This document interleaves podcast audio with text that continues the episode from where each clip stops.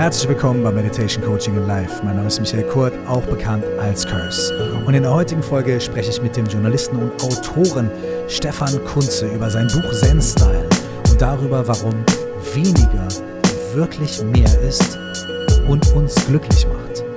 Viel Freude damit.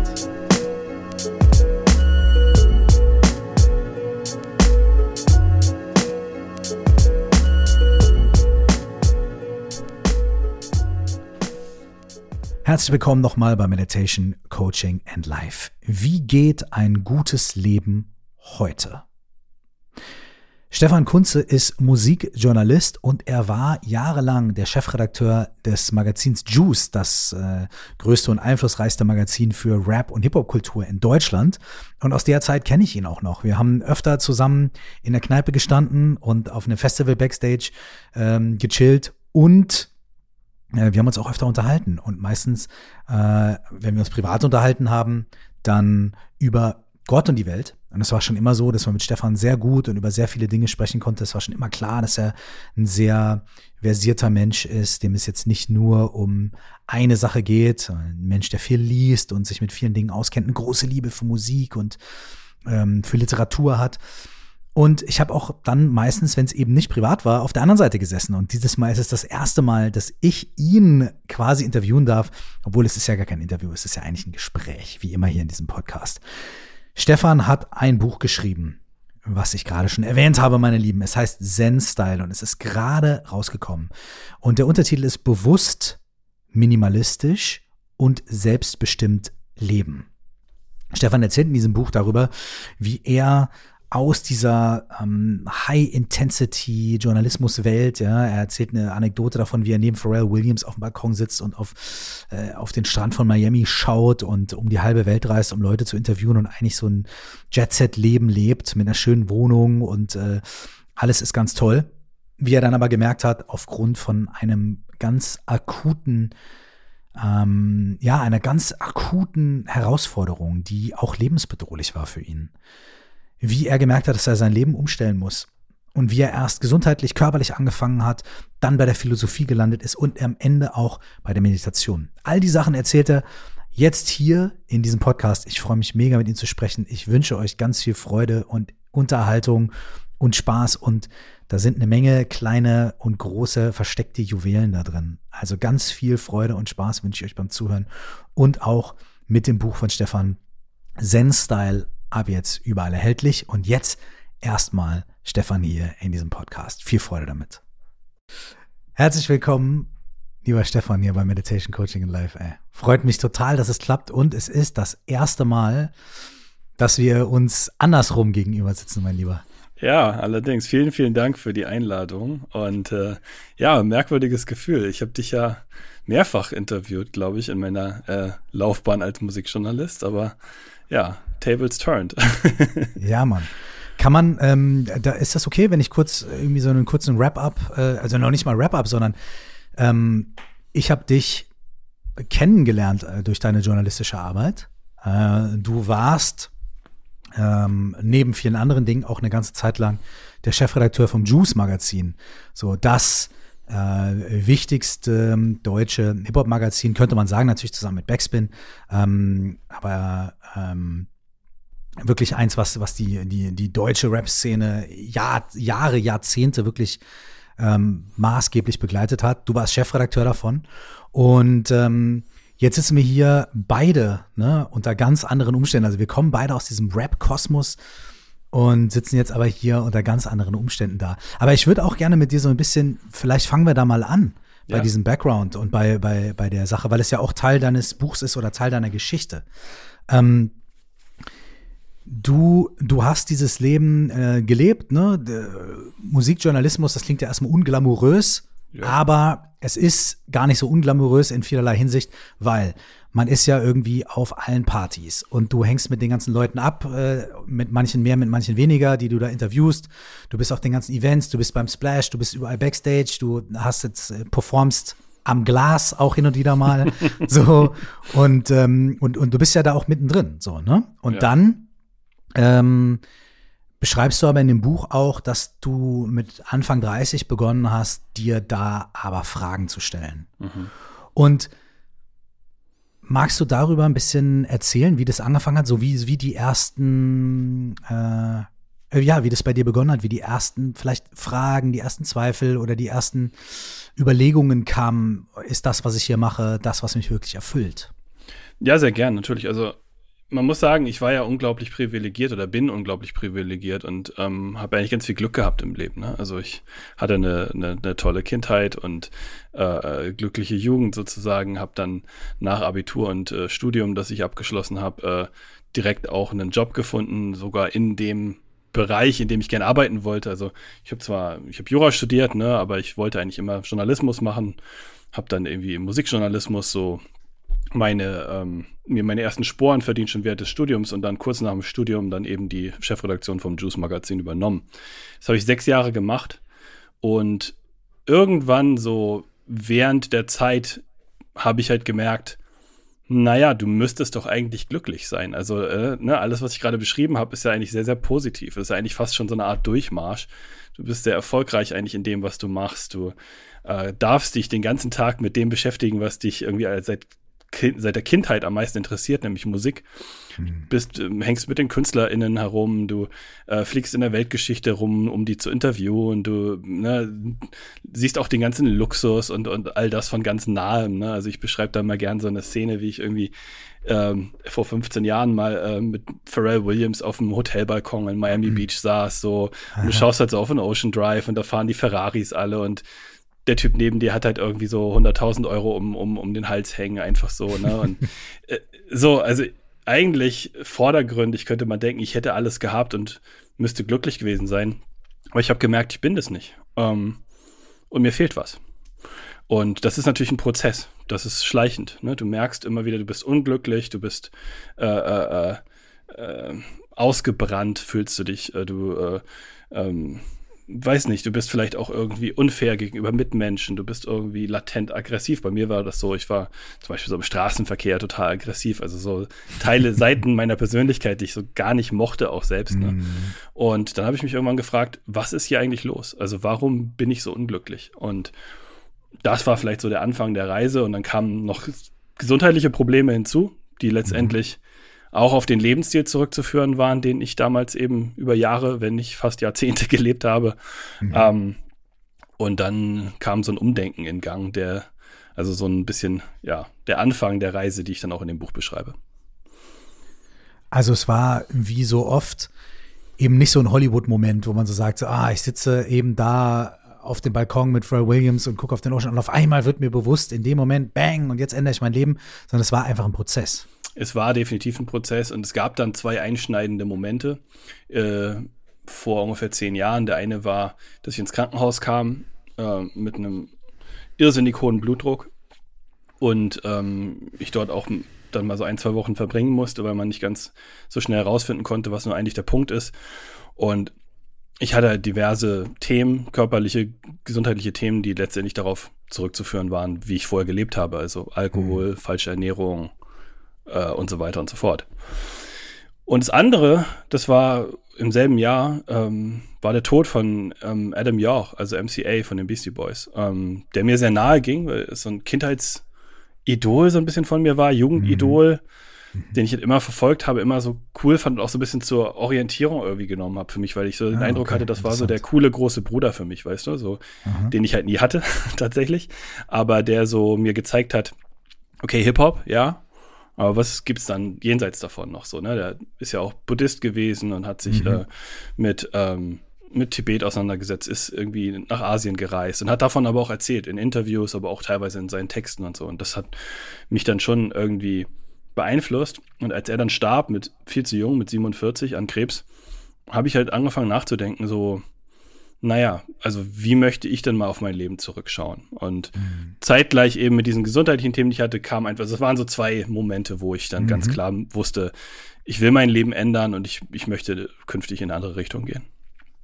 Was hast du dann gemacht? Ja, also zunächst erstmal habe ich angefangen, meine Gesundheit wieder in den Griff zu kriegen. Das war so das, was mir, okay. das erschien mir so akut. Ja, das ähm, ist so dann, das, das ist dann, wenn man dann aus dem Krankenhaus kommt nach äh, ein, zwei Wochen, ist, glaube ich, das, ist das Erste, ne? dass man sagt Ja. so, okay, jetzt muss sich was ändern. Wie, was hast du da konkret, also wie bist du konkret diese Gesundheitssache angegangen? Ich habe, ähm, wie ich es immer mache, erstmal Bücher gelesen. also ich bin ein sehr theoretisch veranlagter Typ. So, ich habe erstmal Bücher gelesen, Michael Pollan, ähm, Ah, ja. ähm, aber auch so andere Ernährungsbücher von verschiedenen Wissenschaftlern und ähm, habe mir so. welches welches äh, Michael Pollan Buch hast du da gelesen? Damals war es ganz klassisch The Omnivore's Dilemma. Ähm, Ja, aha. genau, das äh, war ja so sein großer Durchbruch auch so. Also ähm, Kann man dir auch sehr, kann ich, kann ich auch sehr empfehlen. Äh, ja, also an dieser Stelle, ne? Es ist ein sehr, Ja. sehr, sehr interessantes Buch. Und in seiner anderen Bücher auch, also The Botany of Desire, ich weiß nicht, ob du das kennst. nein, Ähm, kurzer Exkurs äh, hat er geschrieben über vier verschiedene, also so, super interessanter Ansatz. Und zwar hat er gesagt, vielleicht machen wir uns nicht nur Pflanzen zunutze, sondern Pflanzen machen sich uns zunutze. So. Und dann hat er über, ich glaube, Apfel, Kartoffel, Tulpe und Cannabis. Über diese vier Pflanzen hat er geschrieben und über unser Verhältnis zu denen und, äh, äh, und umgekehrt. Äh, super interessant. das hört sich wahnsinnig spannend an und das werde ich mir gleich im Anschluss an dieses äh, Gespräch äh, besorgen, dieses Buch. Ähm, Okay, The Pollan Omnibus fand Dilemma, also Ernährungsbücher. Ja. Ja, ja, genau. Also neben Pollen auch noch andere Bücher, die so, also es ging alles so ein bisschen in die Richtung auch ähm, äh, Gesundheit. Ähm, ich war als Jugendlicher tatsächlich schon mal Vegetarier aus äh, moralischen Gründen, Mhm. habe das dann irgendwie im Erwachsenenleben wieder aufgegeben und dann habe ich aber durch die Lektüre gemerkt, naja, also ähm, für also meine Themen, die ich so habe, gesundheitlich, ist Fleischkonsum jetzt nicht so ganz das Richtige. Das heißt, ich habe erstmal Fleischessen aufgegeben, ich habe natürlich den Alkohol aufgegeben, ich habe ähm, generell Drogen äh, abgeschworen. Ich war jetzt nie so der, der harte Drogen-Typ, äh, Typ, aber ich äh, habe schon relativ viel Marihuana konsumiert. Und ähm, all diese Dinge habe ich erstmal weggelassen. Es ging erstmal sehr viel, ganz viel zu subtrahieren. Und Okay. äh, das war dann auch so, ähm, ich habe mich mit basischer Ernährung befasst. Ich hatte damals äh, interessanterweise mal so ein Interview mit Erika Badu geführt. Die hat mir mich in die Grundsätze der basischen Ernährung äh, eingeführt. äh, die ist ja auch da so sehr Wahnsinn. spirituell unterwegs, sage ich jetzt mal. Ähm, und solche Sachen haben mich einfach interessiert. Und dann war eben Ernährung der, der erste Punkt. Dann sicherlich auch Sport. Angefangen laufen zu gehen. Ähm, ganz klassisch so, ne? Äh, auch mit äh, Rückschlägen, den üblichen äh, Hürden und so weiter. Und dann kam aber auch so der Punkt, wo ich so gemerkt habe, das reicht mir jetzt nicht. Also das ist jetzt gesundheitlich okay. Ich habe dann innerhalb von einem halben Jahr irgendwie äh, 15 Kilo verloren. Wenn ich da vorher einhaken darf, was hat dir dabei geholfen, ähm, diese, das durchzuziehen? Was hat dir dabei geholfen, die Disziplin zu bewahren? Ich kann mir nämlich vorstellen, dass es äh, vielen von uns so geht, dass wir diese Impulse bekommen. Ah, ich muss was verändern. Und dann ist es aber schon, okay, ich gehe laufen und ich mache kein Fleisch mehr und kein Alkohol und da, da, da und so weiter. Das ist ja schon A, sehr viel auf einmal. Ne? ist ja schon wirklich ein radikaler Wandel. Das allein muss man erstmal stemmen. Und dann muss man es ja auch länger als 14 Tage durchhalten. Was, wie hast du das gemacht? Was hat dir geholfen? ich glaube, mein Antrieb war primär die Angst, wieder dort zu landen, wo ich vorher war. Weil das war wirklich ähm, relativ heikel bei mir. Ich war zwei Nächte auf der Intensivstation und ähm, der Blutdruck war nicht ein bisschen erhöht, sondern der war wirklich jenseits von Gut und Böse. Und ich hatte so eine junge Ärztin im Praktikum, die mich da in der ersten Nacht äh, betreut hat und ich habe der deutlich ihre Angst angemerkt, dass ähm, ich diese Nacht nicht überleben werde. Oha. Und ähm, dann hat auch nochmal ein Chefarzt äh, im Laufe der Woche nochmal sehr ernsthaft und eindringlich mit mir gesprochen und auch gesagt, äh, du musst dein Leben ändern, sonst bist du in einem halben Jahr wieder hier. Und ähm, Das heißt, es war tatsächlich, deine Motivation war tatsächlich erstmal von etwas weg, Ja. statt zu etwas hin. Ja, korrekt. Ja, das ist eine gute, ein guter Punkt. Ich wollte erstmal ähm, tatsächlich viele Dinge aus meinem Leben eliminieren, die mir nicht gut getan haben, ähm, die toxisch für mich waren, ähm, um da mal ein Modewort aufzugreifen. Aber ja, es, ich musste erstmal viele Sachen weglassen und das war auch tatsächlich für mich so ein bisschen, da ist so ein Hebel im Kopf umgelegt worden, weil ich vorher eigentlich immer dachte, wenn ich etwas, ähm, wenn ich mein Leben verbessern will, muss ich etwas hinzufügen. Das heißt, ne, wenn ich äh, erst äh, diesen Job habe oder die, in dieser Wohnung, in dieser tollen Stadt lebe oder ne, so das Gehalt habe, den Jobtitel, dann werde ich glücklich sein. Das heißt, es musste immer was hinzugefügt werden. In dem Moment habe ich aber gemerkt, dass Weglassen zu mehr Glück führen kann. Also das war das erste Mal, dass ich das so verstanden habe, ganz eigentlich keine große Erkenntnis. Für mich war es eine große Erkenntnis in dem Moment zu sehen, ah, wenn ich diese Sachen nicht tue, dann geht es mir besser. Und das war so der Anfang der Reise in dieses ganze Thema auch Minimalismus, Reduktion und so weiter. Ähm, also aufs Wesentliche zurück. Ne? Nach sechs Jahren Chefredaktion bei der Juice und vorher auch noch einigen Jahren eben freiem Musikjournalismus mhm. War für mich so der Moment gekommen, mich mal wieder so auf die Essenz äh, äh zu fokussieren und zu, zu verstehen, worum geht es mir eigentlich? Also wie möchte ich mein Leben verleben und was ist mir wirklich wichtig? Weil ich hatte so das Gefühl, das Leben zieht so an mir vorbei und ich schaue auf mein Leben, als wäre es das eines Dritten oder einer anderen mhm. Person. Also ja, ist schon also, verrückt, wenn man vor allem, vor allem, wenn man so mittendrin eigentlich ja ist und voll viel macht und voll viel unterwegs ist und total Action hat und so weiter. Und dann gerade ist ja eigentlich gegen die Intuition, ne? Dann zu denken, okay, aber, aber eigentlich, je mehr ich mache, desto mehr habe ich das Gefühl, ich bin gar nicht da. Ich sehe das von außen. Absolut. Und das zu verstehen, das hat auch gedauert. Also, das war auch wirklich so was, was in mir so gereift ist. Und ähm, aber als ich das verstanden habe, war das wie für mich wie so eine Art Durchbruch. Und ähm, Minimalismus war das nächste Thema, was bei mir dann so aufpoppte. Ich ähm, habe dann so, das ist auch schon wieder ja fast zehn Jahre her. Ich habe einfach. Ist das auch, ist das auch, also der Minimalismus ist aufgeploppt, nachdem du quasi diese Reduktion gemacht hast mit, ähm, ähm, also mit der Ernährung und so weiter, ne? Und, und genau. klar, du hast auch was dazu gemacht, du hast nämlich angefangen, Sport zu machen. Und dann dadurch so in diesem Prozess, okay, ich lasse was weg oder ich, ne, ich achte mehr drauf, kam dieses Minimalismus-Ding. Ganz genau. Und irgendwie war ich da mal einen Abend, war ich auch wieder irgendwie nicht so gut drauf und wollte mich so informieren im Internet. Und ich hatte ja schon gesagt, Buddhismus war was, was mich interessiert hat. Das teilen mhm. wir ja auch beide, dieses Interesse. Und mhm. ich habe dann so ein bisschen recherchiert, wie man das so macht, im Internet bisschen rumgegoogelt. Und dann bin ich so im, also Zen-Buddhismus war was, was mich interessiert hat. Mhm. Und dann bin ich auf einem Blog gelandet, der hieß Zen Habits. Aha, okay. Aha. Ein kalifornischer Autor, Leo Babauta heißt der Typ, macht den Blog auch immer noch, ist jetzt ist so ein Coach und, und, und, und auch Trainer. Ähm, und auch inzwischen, glaube ich, auch Zen-Lehrer äh, oder Zen-Meister.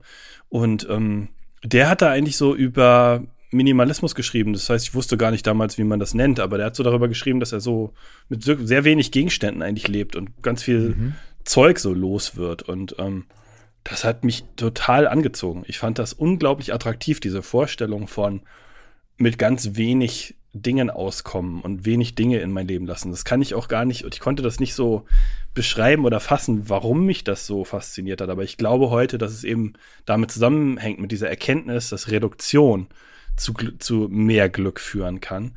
Und so dieses Gefühl kennen wir, glaube ich, alle, ne? wenn wir mal ausmisten, wenn wir es denn mal tun, dann fühlt sich das gut an mhm. Sachen losgeworden sind. Einfach mal ein Müllsack, alles, den ganzen, das ganze das Zeug, das wir nicht mehr brauchen. Das fühlt sich ja erstmal. Hast du auch, hast, aber es fühlt sich am Anfang erstmal nicht gut an, weil man das Gefühl hat, boah, nee, das brauche ich noch und hier mhm. brauche ich noch und das brauche ich noch und so. Aber ich habe eine interessante Erfahrung gemacht. Zum Beispiel habe ich einen, einen Storage-Raum, ne, ja, wo ich Sachen ja. reingestellt habe. Ja. Und es ist eine riesige Überwindung. Gut, da sind jetzt zwei Möbelstücke drin, die, die einfach nicht in die Bude passen, so, ne, aber mhm. die ich äh, wahnsinnig mag und die kommen dann auch irgendwann in 100 Jahren, wenn ich in eine andere Wohnung ziehe, kommen die auch wieder hin. Ähm, aber da ist halt auch ganz viel Krams drin. Und bei dem Krams ist es halt so, erstmal zu Hause denkt man, ah, ah das brauche ich vielleicht noch und das noch, ne, ne, ne. dann schleppt man das da hin. Und aber in dem Moment, in dem die Tür zugeht im Storage-Raum und ich fahre wieder nach Hause, es gibt keinen einzigen Moment in meinem Leben seitdem, dass ich jemals das Gefühl hatte, oh, da ist jetzt aber das und das im Storage-Raum. Das hätte ich jetzt aber gerne hier. Ja. Nicht ein einziges Mal ist mir das passiert. Ever. Ja. Das ist ein, es gibt eine Ausnahme, das sind Bücher. Mhm. Ich habe äh, viele Bücher ähm, äh, weggegeben. Das tut mir im Herzen weh. Mhm. Ähm, äh. Aber das ist die einzige Ausnahme. Alles andere, ähm, ja, es ist, ist eine total interessante Erfahrung, dass, dass ich persönlich es auch niemals vermisse. Ja. Ja, ich kann mich dazu sehr gut in Beziehung setzen. Und ich habe auch dann, ich hatte so ein ganz radikales Decluttering, nennt man das ja, ne? Also wenn man mhm. so alles los wird, dann, ähm, das hing dann auch noch mit privaten Entwicklungen bei mir zusammen. Ich hatte da gerade eine, eine, eine Trennung halt äh, hinter mir und saß dann so in dieser, in dieser Wohnung, in, die halt vorher eben auch so die gemeinsame Wohnung dieser Beziehung war. Ja. Und ähm, die war ohnehin dann eben schon um einiges leerer geworden, weil die Person eben ausgezogen war und dann ähm, habe ich halt so angefangen, ich wollte halt mein ganzes Zeug loswerden und mhm. wirklich so über Wochen und Monate alles irgendwie, ich, weil ich will auch nicht alles wegwerfen. Ich bin ja auch schon ja. irgendwie nachhaltigkeitsorientiert und das ist auch immer so ein bisschen so eine schwierige äh, äh, äh, ähm, Waage, die man da so treffen muss, ne, zwischen Minimalismus und Nachhaltigkeit. Ähm, aber ich habe dann alles, bin alles losgeworden über eBay Kleinanzeigen habe ich Sachen verkauft, ich habe Sachen gespendet, Sachen sind mhm. nach Afrika gegangen, Sachen sind in Flüchtlingsheime gegangen. Ähm, und ich bin wirklich alles losgeworden. Ne? Riesige Couchlandschaften und überdimensionierte Flatscreen-Fernseher und diesen ganzen Unsinn, den ich halt nicht mehr in meinem Leben haben wollte, sage ich jetzt mal ein bisschen plakativ. Ähm, und am Ende dieses Prozesses saß ich halt dann so in meiner fast leeren äh, Altbauwohnung, damals noch in Neukölln. Und ähm, fühlte mich sehr frei. Ähm, wenn ich im, im Flur gesprochen habe, hat es Gehalt.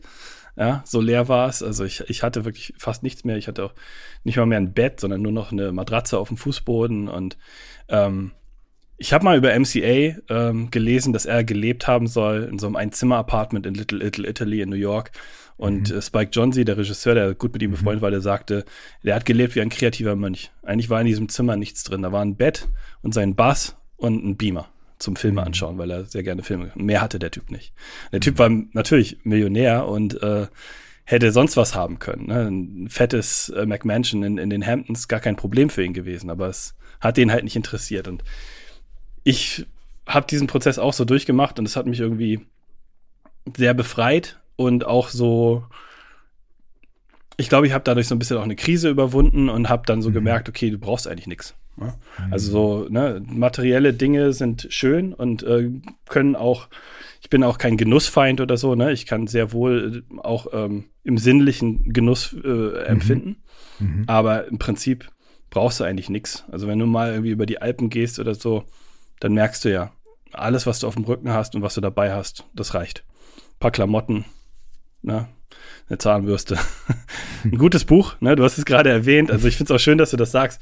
Ich habe selber auch äh, alle meine Bücher tatsächlich ähm, verkauft, gespendet und so weiter. Und es gibt immer mal wieder einen Moment, wo ich denke, ah, das hätte ich jetzt gerne wieder.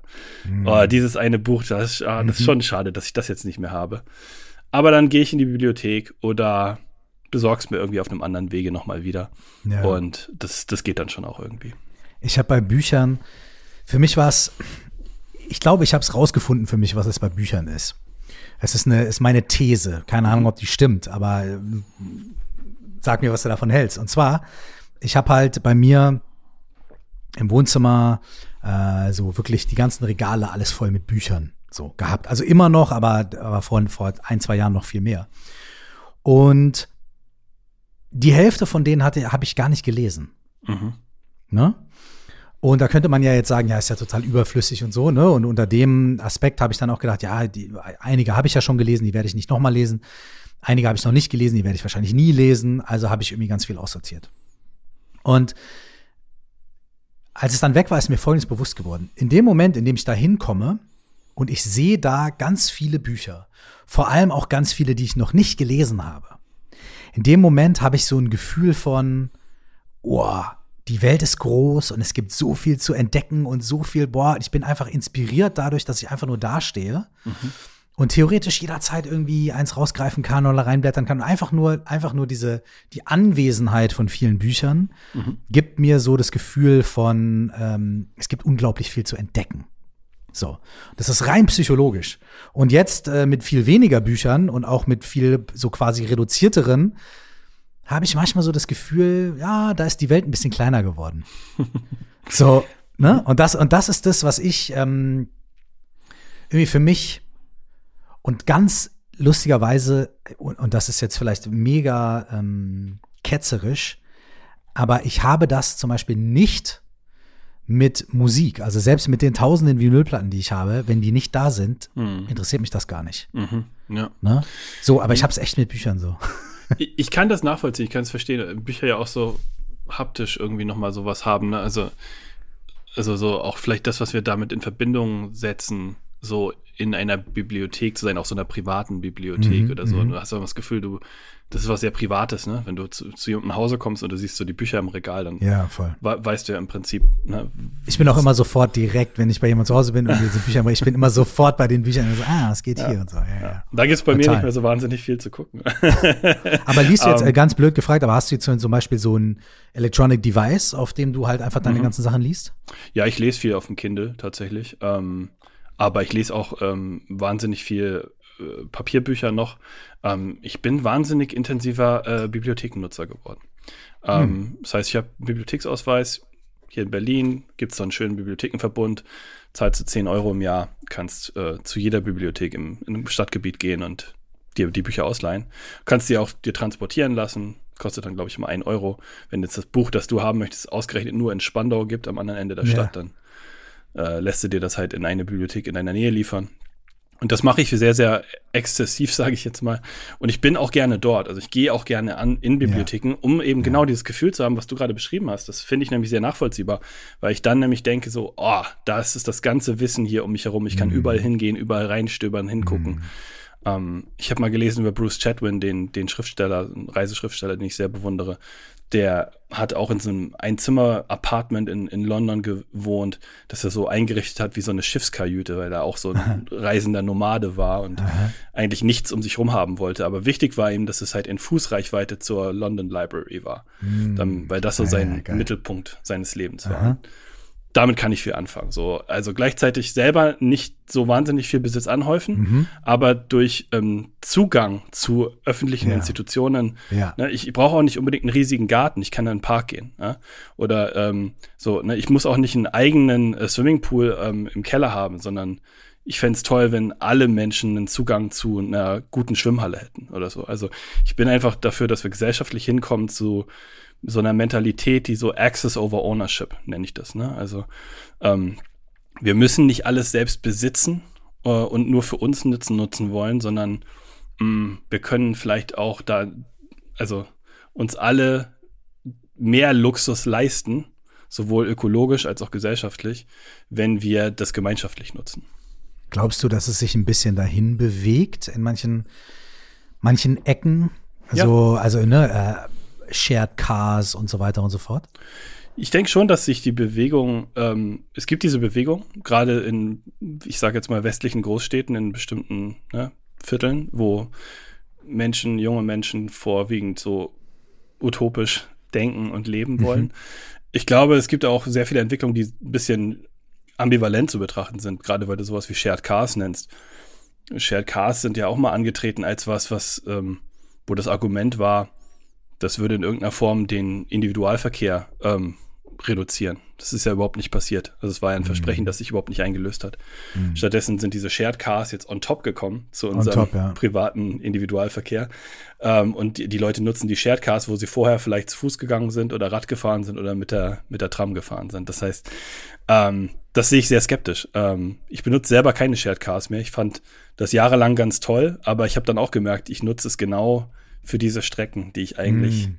viel ähm, umweltschonender und auch für mich gesundheitlich äh, äh vorteiliger äh, zu Fuß gehen könnte oder mit dem Rad fahren könnte. Mm. Ja. Jetzt hast du erzählt, dass du, dass du beim Minimalismus gelandet bist. Ne? Genau. Und, dann, und du hast dann da auch schon den Buddhismus, Zen, bisschen erwähnt. So. Ähm, und wie, ist dein Interesse für Zen und für den Buddhismus, ist das auch ein bisschen aus diesem Minimalismus heraus entsprungen oder wie hat das zusammengefunden und was war dann für dich auch so ein bisschen der erste, also du beschreibst ja auch in deinem Buch, ähm, wie du bei so einem Retreat bist und so weiter, ne? Wie, ja. wie ist für dich dann der Schritt gekommen, weil, ähm, weil du ja auch sagst, du bist jemand, du liest erstmal. Ja. Ne? Und, und, der, und der Punkt ist ja, und der Punkt ist ja, also ich kann mich damit sehr, ich kann mich sowieso mit ganz vielem, was du sagst, sehr identifizieren, wie du dir wahrscheinlich denken kannst. Ne? Mhm. Und vielleicht wird es auch die ein oder anderen Hörerinnen und Hörer hier geben, die sagen, im Moment, die, die, so eine ähnliche Story habe ich schon mal gehört. So. ähm, und, und du hast gesagt, du liest viel, ne? Und jetzt gibt es ja einen großen, großen Schritt, was war für mich wahrscheinlich einer der größten Schritte ist, vom Intellektuellen in die Praxis zu kommen. Also vor allem was äh, in Anführungsstrichen Spiritualität, was auch immer das bedeutet, ja. Ähm, vor allem was das angeht. Ne? Ähm, wie ist bei dir so die Transition gekommen, so dieser, dieser Schritt von, okay, ich informiere mich darüber, ich lese was, ich bearbeite das intellektuell zu, okay, ich will das erfahren, ich will das mhm. tatsächlich so, ich möchte das, ich möchte daran teilhaben, ja. ich möchte praktizieren. Ja, da legst du natürlich den Finger genau in die Wunde. Ne? Das ist das sozusagen der, der wichtigste und der schwierigste Teil dieser ganzen spirituellen Reise oder Entwicklung, die ich auch so gemacht habe. ich bin so ein veranlagter Typ. Ich lese, ich erschließe mir die Welt über theoretische Konstrukte zunächst. Minimalismus war sowas und ich will den Ding dann unter, auf den Grund gehen. Mhm. Ich will mhm. wissen, wo kommt das her? Das ist ja nichts, was sich irgendwelche Blogger in den Nullerjahren ausgedacht haben, als die Finanzkrise jetzt gerade mal zugeschlagen hat, sondern das ist eine tiefere Weisheit, die gibt es seit 2000 Jahren. Und Menschen sind immer wieder dahin gekommen, wo sie gesagt haben, ey, eigentlich brauchen wir nichts, das Glück ist in uns selbst und so weiter und so fort. Und Zen-Buddhismus ist eben eine dieser, sagen wir mal, so Schulen, dieser Geisteshaltungen, die da äh, die das er eben predigt und die ich halt immer schon sehr anziehend und, und spannend fand. Spätestens seit MCA in den 90er Jahren davon erzählt hat.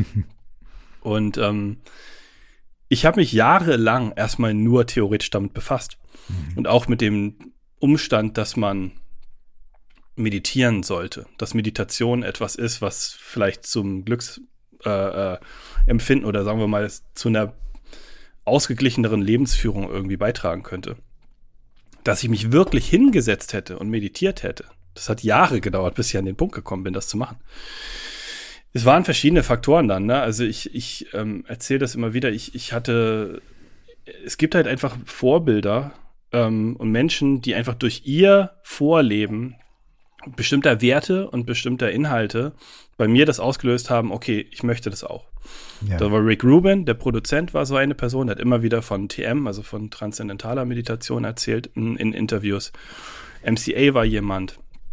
Es gibt auch einen Musikmanager aus den USA, ähm, den ich kennengelernt habe, weil der ähm, Tyler the Creator und Odd Future gemanagt hat und mhm. der hat in den sozialen mhm. Netzwerken immer viel so ähm, Zitate von Eckhart Tolle gepostet. Ja. Und das fand ich auch total reizvoll und spannend. Ne? Aber der spricht auch darüber. Meditation, also ne, die Kraft ist jetzt erfahren, mhm. nicht über die Kraft ist jetzt nachdenken. Mhm. Und, Entschuldige. Ja, ja, easy. Wir können hier alles machen. Essen, trinken, husten, so, ja. so viel wir wollen. Alles ja, die Stimme ist schon ange, angegriffen von den, von den Interviews. Ähm, ich ähm, fand das äh, äh, sehr, sehr spannend und dann ins Tun zu kommen, war wirklich ein Prozess, der auch wieder länger gedauert hat. Bei mir ging es los mit einem sogenannten MBSR-Kurs. Ah ja. Mhm. MBSR, ne, kennst du sicherlich, äh, für die HörerInnen steht für Mindfulness-Based Stress Reduction. Mhm. Ist ähm, ein Achtsamkeitstraining. Mhm. Entwickelt von einem amerikanischen Professor, John Kabat-Zinn. Und das ist so ein achtwöchiger Kurs. Da trifft man sich einmal die Woche, lernt die Grundsätze von Sitz- und Gehmeditation und auch Bodyscan, solche Dinge. Das sind aber alles Techniken, die im buddhistischen Meditationspraktiken wurzeln letztendlich. Mhm. Das habe ich gemacht. Und als ich das gemacht habe, da habe ich zum ersten Mal gespürt, das ist was, was ich in meinem Leben haben möchte. Das ist eine mhm. Praxis, die ich weiterführen möchte. Mhm. Und als ich da rausgekommen bin, habe ich meine Lehrerin gefragt, wie kann ich denn jetzt weitermachen? Mhm. Und die hat mir gesagt, naja, wenn du das toll findest, dann also das kommt eigentlich aus dem Vipassana. Ne? Vipassana auch eine, eine traditionelle buddhistische Strömung. Ähm, mach doch mal so ein Vipassana-Retreat. Das habe ich dann gemacht. Und dann war ich mal eine Woche im Schweigekloster. Mhm. Ja, kennst du selbst auch. Ähm, hast diese Erfahrungen gemacht und das hat mit mir sehr viel wiederum gemacht. Das hat mich Wie war das für dich, diese ein, dieses einwöchige Retreat? Es war am ersten Tag furchtbar am zweiten Tag schrecklich, ähm, am dritten Tag immer noch grauenvoll zu Beginn und dann am Nachmittag, irgendwann, weiß ich noch genau, saß ich, das war in Bayern, in so einem ehemaligen Benediktinerkloster, saß ich dort den dritten Tag, alles tat weh, ähm, weil man meditiert ja so netto acht Stunden am Tag, mhm. spricht nicht, zwischendurch hat man noch Arbeitsperioden, muss vielleicht noch die Toilette putzen oder so. Und dann am dritten Nachmittag saß ich dort und es war so ganz schönes Licht draußen, weiß ich noch. Und wir saßen da, ich glaube, waren so 20, 25 Leute in so einem U, in diesem Meditationssaal, in dem Dojo. Und plötzlich spürte ich in mir so eine Wärme aufsteigen. Das war so ein ganz merkwürdiges Gefühl, so ein Kribbeln, fast wie bei einer, ich vergleiche das manchmal mit so einer Narkose, bevor mhm. die Narkose wirkt. Und dann breitete sich diese Wärme aus und auf einmal fühlte ich mich sehr geborgen und sehr verbunden mit dem Universum. Mit allen anderen Lebewesen, mit den Menschen in dem Raum sowieso ohnehin schon. aber auch mit allem, was ich draußen vor den Fenstern so sehen konnte. Und ich habe da so einen Moment gehabt, den ich, ähm, also der mich eigentlich äh, zu der Erkenntnis geführt hat, dass ich nichts brauche, sondern dass alles schon in mir angelegt ist. Ne? Also die komplette Zufriedenheit, das Glück kam aus mir selbst, ohne dass ich irgendetwas von außen hinzufügen musste. Kein besonderer, es war auch nicht irgendein Instagrammable Moment oder so. Ich war nicht irgendwo in, in, in Thailand auf dem Berg oder so, sondern ich saß da einfach in diesem bayerischen Kloster und wusste, alles ist in Ordnung, so wie es ist. Ich kann diesen Moment vollkommen annehmen und ich will ihm nichts hinzufügen. Und ich brauche nichts mehr als das. Und ich glaube, das war so ein Moment, wo ich dann gelernt habe, diese Praxis ist das, worum es geht und nicht das darüber lesen und darüber nachdenken. äh, und auch alle meine Zen-MeisterInnen, die ich halt so im Laufe der Jahre dann halt hatte. Also ich bin dann vom Vipassana, muss ich noch dazu sagen, mhm. ähm, mhm. zum Zen gekommen. Mhm. Auch wiederum durch den, durch das spirituelle Zentrum, in dem ich war, weil Dort wurde parallel Vipassana und Zen gelehrt. Aha. Und ich habe immer so ein bisschen neidisch zu dem anderen Tisch rüber geguckt und dachte immer, da sind irgendwie die, die coolen, das sind die, wo ich eigentlich hin will. Die Zen-Menschen. Die Zen-Leute. Die Zennis, ja. Die, die, hatten ja so ein bisschen, also die haben ja noch mal so ein bisschen eine, so eine strengere Disziplin und so. Das waren so Asketen und so. Das fand ich dann irgendwie total anziehend. Na, jedenfalls, ähm, ja, das war so der Weg, den ich da gegangen bin und der mich letztendlich in die Praxis geführt hat. Und alle meine MeisterInnen haben mir gesagt, du kannst so viel lesen, wie du willst. Das schadet auch nichts. Aber es bringt dich keinen Millimeter näher an irgendeine Form von Erkenntnis oder so, die jetzt für diesen spirituellen Weg relevant ist. Ist gut, dass ich jetzt ein Buch geschrieben habe, ne? Ja, so ist das bei uns. so. Aber du schreibst ja ein Buch nicht, also ich hatte zumindest beim Lesen des Buchs nicht den Eindruck, ähm, du, du sagst ja auch selber, äh, es ist kein Buch über Buddhismus, ne? Ähm, äh, bestimmte Ideen vom Buddhismus fließen ein. Sondern du schreibst ein Buch darüber, was für eine Erfahrung du damit gemacht hast, ähm, dadurch, dass du anders denkst oder dadurch, dass du dein Denken in eine andere Richtung gelenkt hast, ähm, wie du tatsächlich dein Leben verschönern konntest dadurch. Mhm. So. Und du ziehst ja auch viele, viele, viele Parallelen, da sind wir noch gar nicht gelandet, ähm, zur Stoa, also mhm. zum, kann man sagen Stoizismus oder ist das völlig falsch? Ich glaube, das ist korrekt, ja. Stoizismus. Und Stoizismus ist ja, man könnte, es ist ja, was ist es? Es ist eine Denkschule, ne? Es ist irgendwie keine Philosophie, es ist irgendwie keine, so ähnlich wie Buddhismus. Buddhismus ist keine Religion, keine Philosophie, keine, was ist das eigentlich, ne?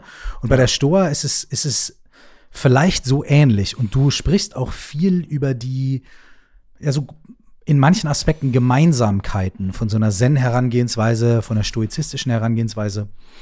Ähm, wie ist dir dann das wiederum begegnet? War das dann wieder was Intellektuelles oder ähm, also auch wieder was aus dem Lesen kam, wo mhm. du dann Verbindung geknüpft hast oder wie, wie ist das passiert?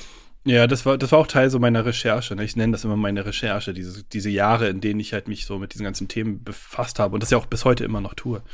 Ähm, immer so ein Buch gelesen von so einem amerikanischen Philosophieprofessor, der so die Parallelen zwischen Zen-Buddhismus und, und der Stoa aufgezeigt hat. Und ich fand das sehr erstaunlich, zumal eben das zu unterschiedlichen Zeiten in der Menschheitsgeschichte immer wieder aufgetaucht ist. Also dieser Gedanke, ne, diese Grundgedanken, die da drin stecken.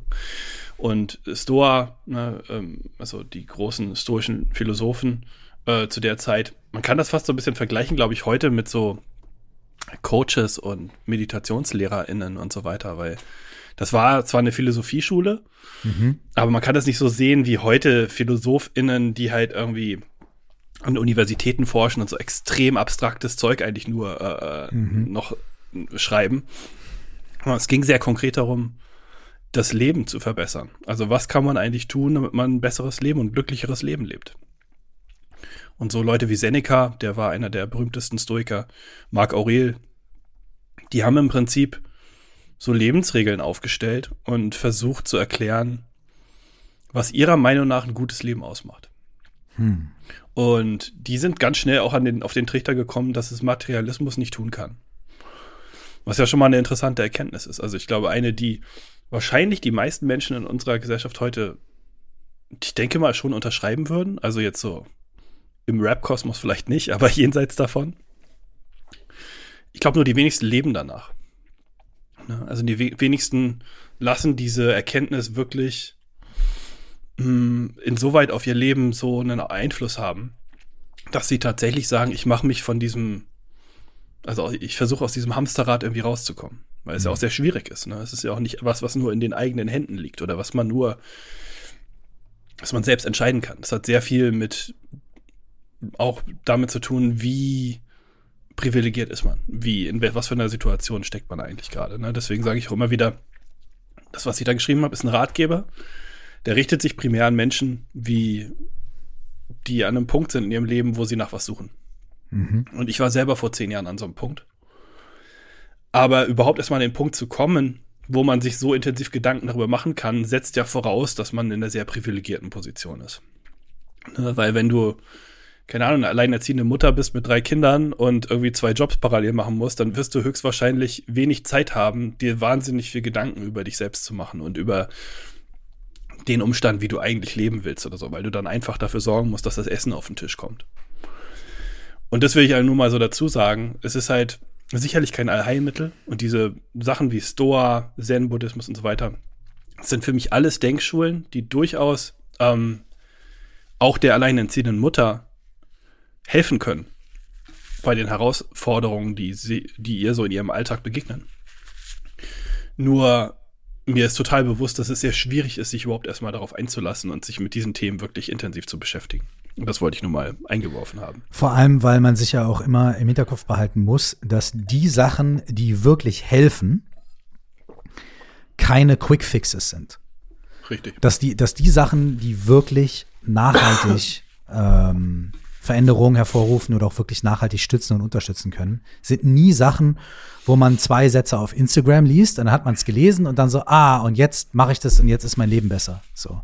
Sondern es sind Sachen, mit denen man sich auseinandersetzen muss. Es ist so ähn ist ähnlich wie Ernährung und Sport. Ja, es ist halt nicht damit getan, einen Apfel zu essen, sondern obwohl ein Apfel gut für dich ist, sondern du musst halt ab jetzt jeden Tag mehr Obst essen, weniger ABC, andere Sachen und so weiter. Oder wie bei Sport. Es ist nicht damit getan, zehn Liegestütze zu machen, sondern du musst halt dann anfangen, jeden Tag mal 10, 20, 30 Liegestütze zu machen und noch ein paar Kniebeugen und Klimmzüge dazu und vielleicht ein bisschen laufen zu gehen oder sonst was anderes zu machen, dafür andere Sachen nicht zu machen. Das heißt, alle Sachen in unserem Leben, die etwas verändern und die positiv, aber auch negative Seite sind keine Quick Fixes. So.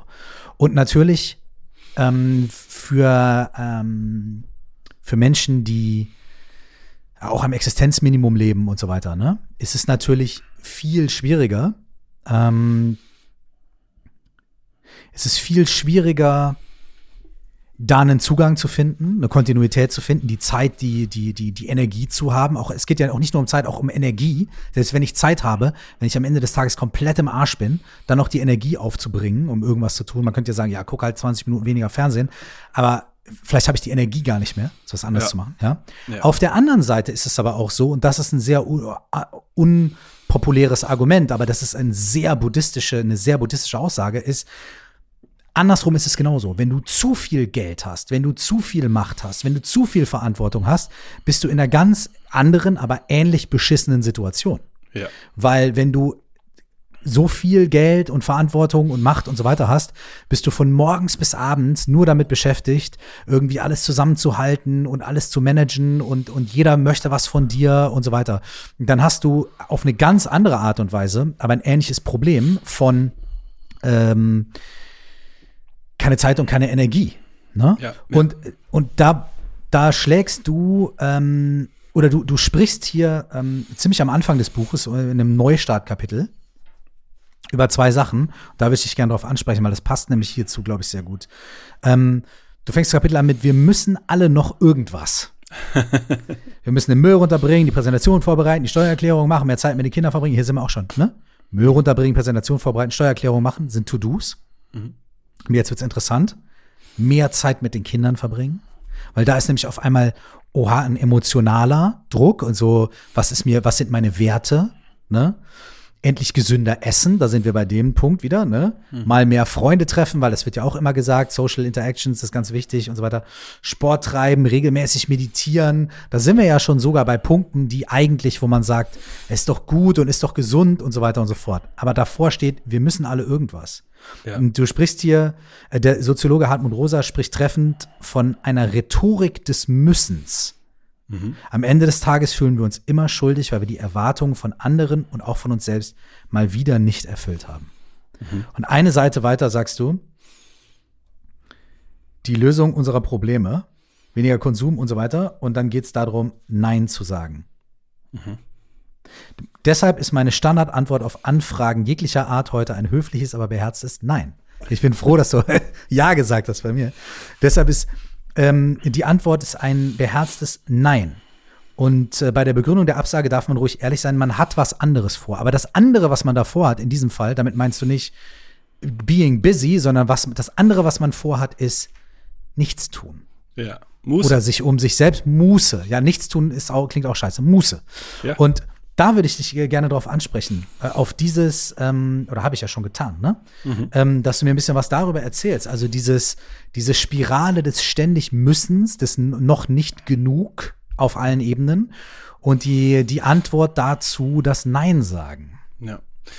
Das ist auch ein Thema, also das erzähle ich auch mir selbst, ne? Weil ich, ähm, Hey, always. Ne? Also ich versuche mir selbst das auch so ein bisschen ähm, zu erklären, was ich selber jahrelang gemacht habe, nämlich diese hohen Anforderungen, die die Gesellschaft einerseits an uns stellt, gleichzeitig wir aber selber eben noch dann on top oben drauf laden, weil wir eben sagen, wir müssen eben auch noch viele andere Dinge machen, um eben ne, äh, unsere Beziehungen zu anderen Menschen möglichst gesund zu halten und, und dies und jenes. Das sind alles Sachen, die kommen noch dazu, zu dem, was ohnehin schon von uns gefordert wird. Und dann kann man ja nur scheitern an diesen Anforderungen, ne? weil der Tag hat nun mal nur 24 Stunden für uns alle. Mm. Das heißt, wir müssen anfangen, Oh, wir müssen schon wieder was, Obacht. Mhm. Ähm, nee, aber wir, wir, sollten vielleicht anfangen, ähm, Sachen wegzulassen mal wieder, ja. Also Sachen nicht zu tun. Und deswegen ermutige ich Menschen auch, eine Not-to-Do-Liste zu schreiben.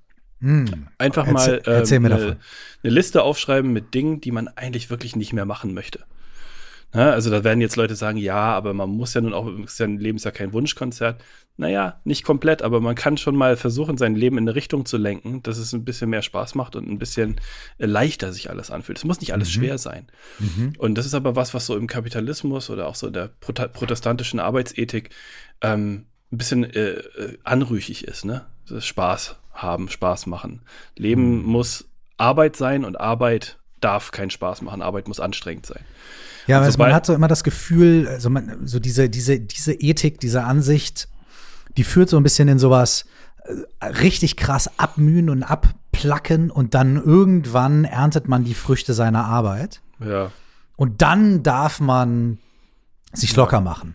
Es gibt ja auch dieses, dieses Grind-Ding, ne? Dieses so, ja, während andere feiern, bin ich am Ackern. Mhm. Während andere dies machen, bin ich am Arbeiten und am Ackern für meine Träume und dann erreiche ich irgendwann meine Träume. Und ey, das führt ja leider ganz oft in eine Sackgasse, weil du machst dich auf dem Weg zu den Träumen kaputt und wenn die Träume dann da sind, merkst du, äh, was ist denn jetzt los? So. Ja, das habe ich leider auch zu viele Gegenbeispiele von Menschen ähm, aus meinem Bekanntenkreis, Familie ähm, oder auch irgendwie so aus, dem Allge aus der ähm, prominenten Welt, wo man einfach sieht, dass das nicht funktioniert. Ne? Also immer auf etwas hinzuleben. Und ich habe es selber auch gemacht. Ich habe immer auf was hingelebt. So, du machst die Schule, du willst Abitur machen, dann geht das Leben los. Dann gehst du aber erstmal ins Studium, dann willst du den Abschluss machen, dann willst du einen Job, dann willst du diese Beförderung und jene. Und irgendwann das habe ich ja zu Beginn unseres Gesprächs auch versucht zu, zu, zu umschreiben. Irgendwann kam ich halt an den Punkt, wo ich dachte, wann ist denn jetzt eigentlich das Leben mal so richtig gut? Äh, also, ne, was muss ich denn noch alles erreichen, um? Und also ich bin hier immer viel auf so einem Friedhof bei mir in der Nähe, ähm, so spazieren. Das ist ein ganz schöner Ort, an dem viel so Stille herrscht. Mhm. Und da sehe ich immer einen Grabstein von jemandem, der schon viele Jahrzehnte tot ist. Da steht drauf, Arbeit und Streben, das war sein Leben habe ich gedacht, ei, ei, ei. Das, das ist das Uff. Letzte, was ich möchte, was auf meinem Grabstein steht. Also nichts, ne, wirklich kein Disrespekt gegen diese Person, das, ist, das sind seine Werte und so weiter. Aber das möchte ich nicht. Ich möchte nicht mich abplacken und dann irgendwann ins Grab fallen und dann möglicherweise äh, äh, äh, ne, die Früchte meiner Arbeit noch nicht mal mehr geerntet haben oder Ne, dann, wenn es dann soweit ist, viele sagen dann, ja, es ist mit der Rente oder man muss finanzielle Unabhängigkeit erreichen und dann wird es aber ganz toll. Ich glaube, das alles führt nicht wirklich dahin, wo wir hinwollen, sondern wir müssen es irgendwie schaffen, dass dieser Moment, dieser, den wir jetzt gerade durchleben, dass der uns glücklich macht und dass wir damit zufrieden sind, wie es ist. Aber wenn wir immer nur auf etwas hinleben, das ist, ähm, dann zieht das Leben an uns vorbei. Und dann schauen wir irgendwann zurück und fragen uns, ähm, was haben wir jetzt eigentlich so damit gemacht? Also die Not-to-Do-Liste mhm.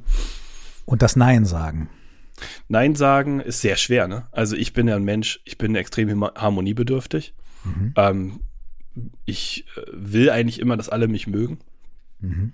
Und äh, wenn du Nein sagst, damit anfängst, dann merkst du, boah, das ist auch ein starker Widerstand in mir. Also also wenn ich Nein sage, dann muss ich Leute vor den Kopf stoßen. Oder Menschen sind vielleicht auch mal kurz mal beleidigt oder ne, sie bekommen eben nicht das von mir, was sie wollen, was sie erwarten. Und das ist ein, auch ein Prozess gewesen. Kann man auch tolle Bücher drüber lesen, wie man die, die besten äh, äh, Absagen formuliert. Habe ich, hab ich viel gelernt. Ähm, ne, gibt ja auch so rhetorische Figuren, wie man das am besten macht. Aber ähm, Nein sagen, Not-to-Do-Liste, sind für mich so Werkzeuge, um mein Leben zu kuratieren. Also ne, dieser Kurationsaspekt. Ich möchte einfach selber entscheiden können, was in meinem Leben stattfindet, was ich in mein Leben lasse und was eben nicht. Und wenn Hektik und Getriebenheit und so etwas, wenn das Dinge sind, die ich eigentlich in meinem Leben nicht so gerne haben möchte, hey, ab und zu ist es mal stressig bei uns allen, keine Frage. Ne? Aber wenn mein Alltag eigentlich anders aussehen soll, dann muss ich eben aktiv darauf hinwirken, Dinge, die das auslösen, aus meinem Leben zu verbannen. Ja, das kann dann sein, dass ich vielleicht nicht die nächste Beförderung annehme, wo ich noch mehr Verantwortung bekomme und noch ein größeres Team habe und noch einen krasseren Titel auf der Visitenkarte stehen habe, sondern vielleicht gebe ich mich mit dem zufrieden, wo ich gerade stehe.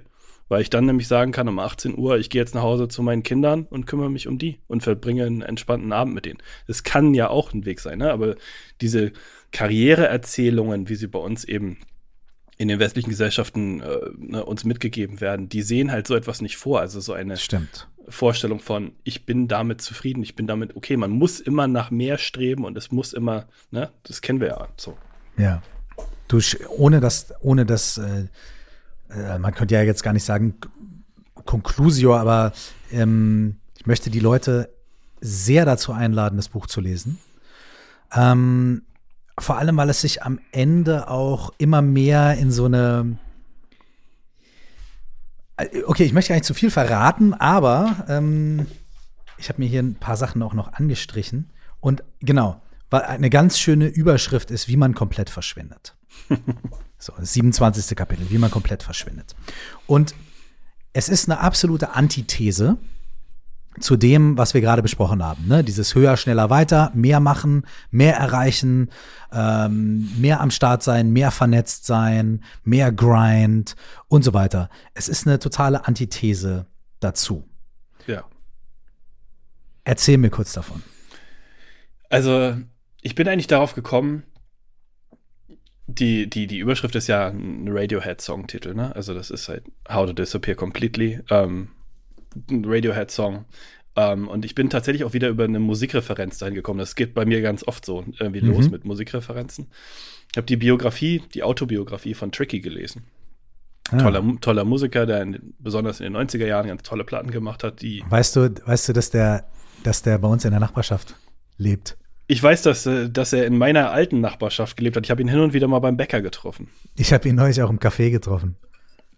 Es war der surrealste Wahnsinn, Moment äh, meiner gesamten Zeit in Berlin-Neukölln, als plötzlich ähm, äh, Tricky neben mir beim Bäcker stand. Und der sieht ja sehr charakteristisch aus. Ja, den kann total. man ja auch nicht verwechseln. Ne? Der ja. hat ja eine, eine, so eine Boxer-Visage, ja, sag ich jetzt mal ein bisschen. Er ist auch Boxer. Er ist auch Boxer, genau. Ja, ja, ich habe ich hab neulich nämlich, ich habe ihn äh, neulich getroffen, weil ich nämlich mit einem Kumpel unterwegs war, der ihn kennt. Und äh, wir haben, sie kommen ins Café und da saß er da und haben wir jetzt einfach eine halbe Stunde über Boxen und MMA unterhalten. Ja, ja, Wahnsinn. das kann ich mir gut vorstellen. das ist sein Ding. Ja, Tricky ist ein Mensch, also ich finde ihn eh sehr faszinierend. Der ist übrigens auch Minimalist. Also wenn du mhm. zu ihm in seine Wohnung kommst, da steht fast nichts. Mhm. Der hat eigentlich keine Dinge, der lebt aus dem Koffer. Seit mhm. Jahrzehnten schon inzwischen. Der lebt auch dann mal so in einer äh, in einer Einzimmerwohnung irgendwo bei einer Freundin zur Untermiete und dann mhm. lebt er wieder in irgendeinem 5000 Dollar Monat Penthouse. So, das ist für mhm. den so. Na, also sein Lebensstil.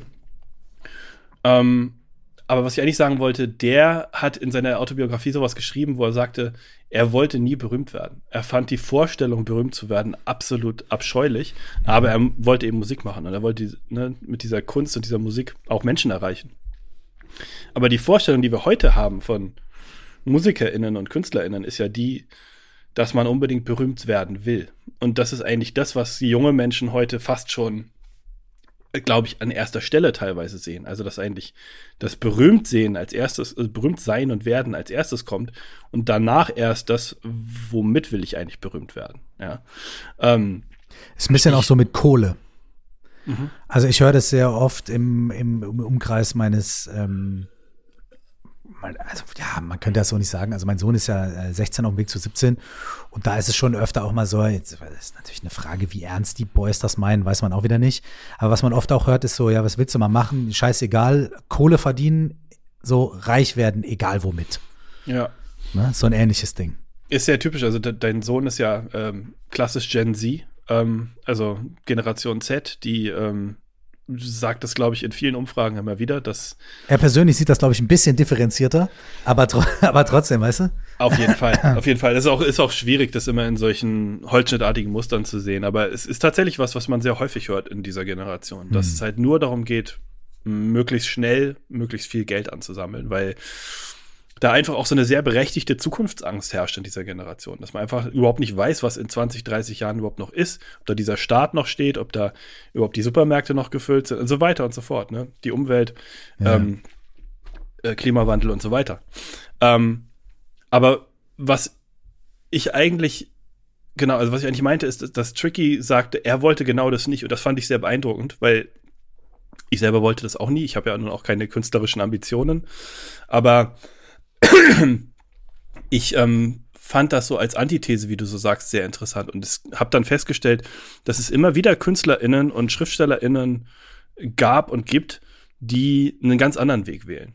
Mhm. Und das sind welche gewesen, die mich auch oft ähm, sehr berührt haben und wo ich eine tiefe Verbindung zu herstellen konnte. Und ich fand es einfach interessant, mal so als, ähm, als Gegenentwurf. Ne? Also nicht das Ego die ganze Zeit füttern, nicht eben mit der, ne, als Rapper quasi vorne am Bühnenrand stehen und, und den Leuten irgendwie aus dem eigenen Leben erzählen, sondern ähm, die eigene Person, das Ego eigentlich verschwinden lassen. Ja? Und ähm, eigentlich zurücktreten hinter dem Werk? Die, die Musik ist wichtig, aber die Person überhaupt nicht. Und ist ja auch was, was du in der elektronischen Musik sehr stark hast, diesen Gedanken von ähm, ne, so Underground Resistance ist mir so das Lieblingsbeispiel. Niemand wusste, wer die waren. Viele Jahre wusste man nicht, wer die sind. Die haben einfach nur diese Platten veröffentlicht und diese Botschaft über ihre Musik verbreitet. Aber wer die, dass die Typen halt irgendwelche Detroiter äh, Jungs waren aus der Hood, die halt irgendwie Techno revolutioniert haben. So, ne? Das, heute weiß man das, aber damals gab es zunächst mal diese Information gar nicht. Und das finde ich sehr reizvoll. Und da gibt es die unterschiedlichsten tollen Geschichten, die ich halt mal so versucht habe, ein bisschen zusammenzustellen von Leuten, die eben sehr, teilweise sehr skurrile und lustige ähm, auch äh, Vorkehrungen treffen, um eben nicht berühmt zu sein oder auch keinen Zugang, der Öffentlichkeit keinen Zugang zu sich und seinem Privatleben äh, zu ermöglichen. Ne? Von Schriftsteller wie J.D. Salinger, der sehr mhm. berühmt ist, der einfach nach seinem ersten Roman, Der Fänger im Roggen, den ja nun jeder kennt und auch in der Schule mal gelesen hat, einfach nie wieder ähm, öffentlich aufgetreten ist oder irgendwas, ähm, ne, nach ein paar Kurzgeschichten und dann hat der nie wieder was veröffentlicht. 50 Jahre lang. Der hat weiter geschrieben, weil der wollte schreiben, der war Schriftsteller, aber er hat nicht mehr veröffentlicht, weil er dafür überhaupt keinen Sinn drin gesehen hat. Er hat Journalisten, die versucht haben, sich Zugang zu seinem äh, zu seinem Anwesen zu verschaffen, hat der verjagt von seinem Rasen, ne? so richtig brachial teilweise, ja.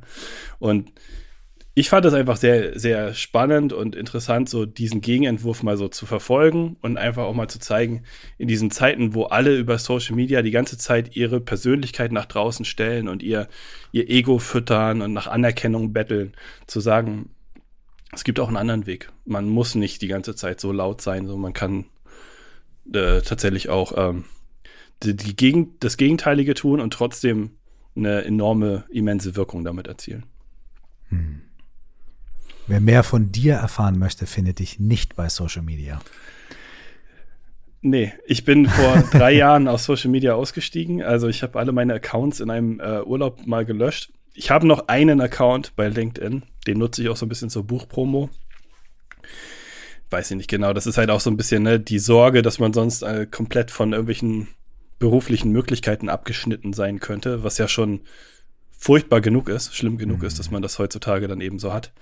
Aber nee, man findet mich nicht auf Social Media. Ich habe eine Website, ähm, da findet man auch meine Kontaktdaten. Also wenn man mich kontaktieren möchte, dann kann man das tun. Mhm. äh, aber ich werde keine Notifications bei mir auf dem Handy aufpoppen sehen. Das stimmt. Sehr gut. Ey, dein Buch ist jetzt diese Woche erschienen. Ja. Brand new. Es heißt Zen Style. Und ey, ich kann es wirklich äh, den Leuten, die diesen Podcast hören, wirklich ans Herz legen, weil ich glaube, das ist, oder ich nicht glaube, ich weiß, das ist was, wenn ihr diesen Podcast mögt und wenn ihr die Themen mögt, werdet ihr die Sachen mögen, die in diesem Buch stehen. Und dann werdet ihr vor allem auch noch ganz viele andere Verweisungen, ganz viele andere Referenzen finden zu Musik, zu Literatur, zu Stoa und so weiter, äh, die sonst hier in den 200 Folgen noch nicht so vorgekommen sind. Also ist natürlich jetzt eine ganze, ganze Menge Neues um, und schön zusammengefasst drin. Ich finde, es liest sich sehr, sehr einfach, ohne dass es jetzt simpel ist oder sowas. Ne?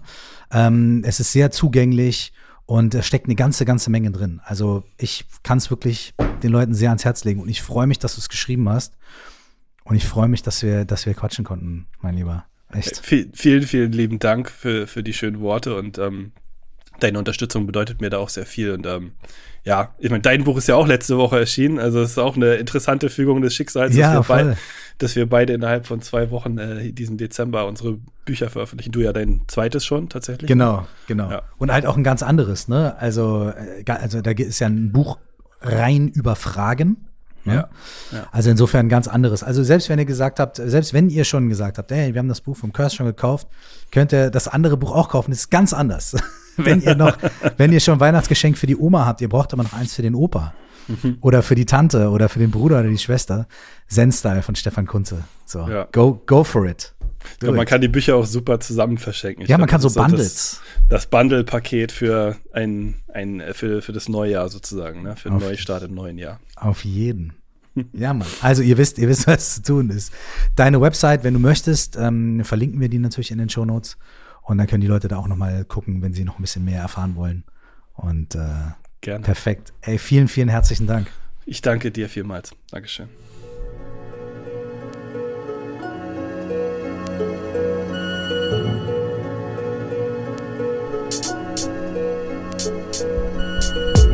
Wenn du dich für die Themen aus diesem Podcast interessierst, dann lade ich dich vor allem herzlich dazu ein, in unserem Neujahrskurs mitzumachen. Gute Fragen statt gute Vorsätze. Der Kurs heißt Die Fragen deines Lebens. Er ist 100% kostenfrei. Wir legen am Montag, den 3. Januar los. Für sieben Tage, jeden Morgen eine halbe Stunde gemeinsam die besten Fragen stellen. Wenn du darüber hinaus noch Kontakt zu uns halten willst, dann lade ich dich in unsere Facebook-Gruppe ein. Du findest sie unter Stell dir vor, du wachst auf. Oder du findest mich auf allen sozialen Netzwerken. Und wenn du möchtest, schreib mir eine Mail an coaching at. Ich glaube, das war's für heute. Ich wünsche euch, wenn ihr feiert, ein frohes Weihnachtsfest. Und wenn ihr nicht feiert, einfach eine schöne, ruhige Zeit. Alles Liebe, alles Gute, bis wir uns wieder hören. Nur das Beste.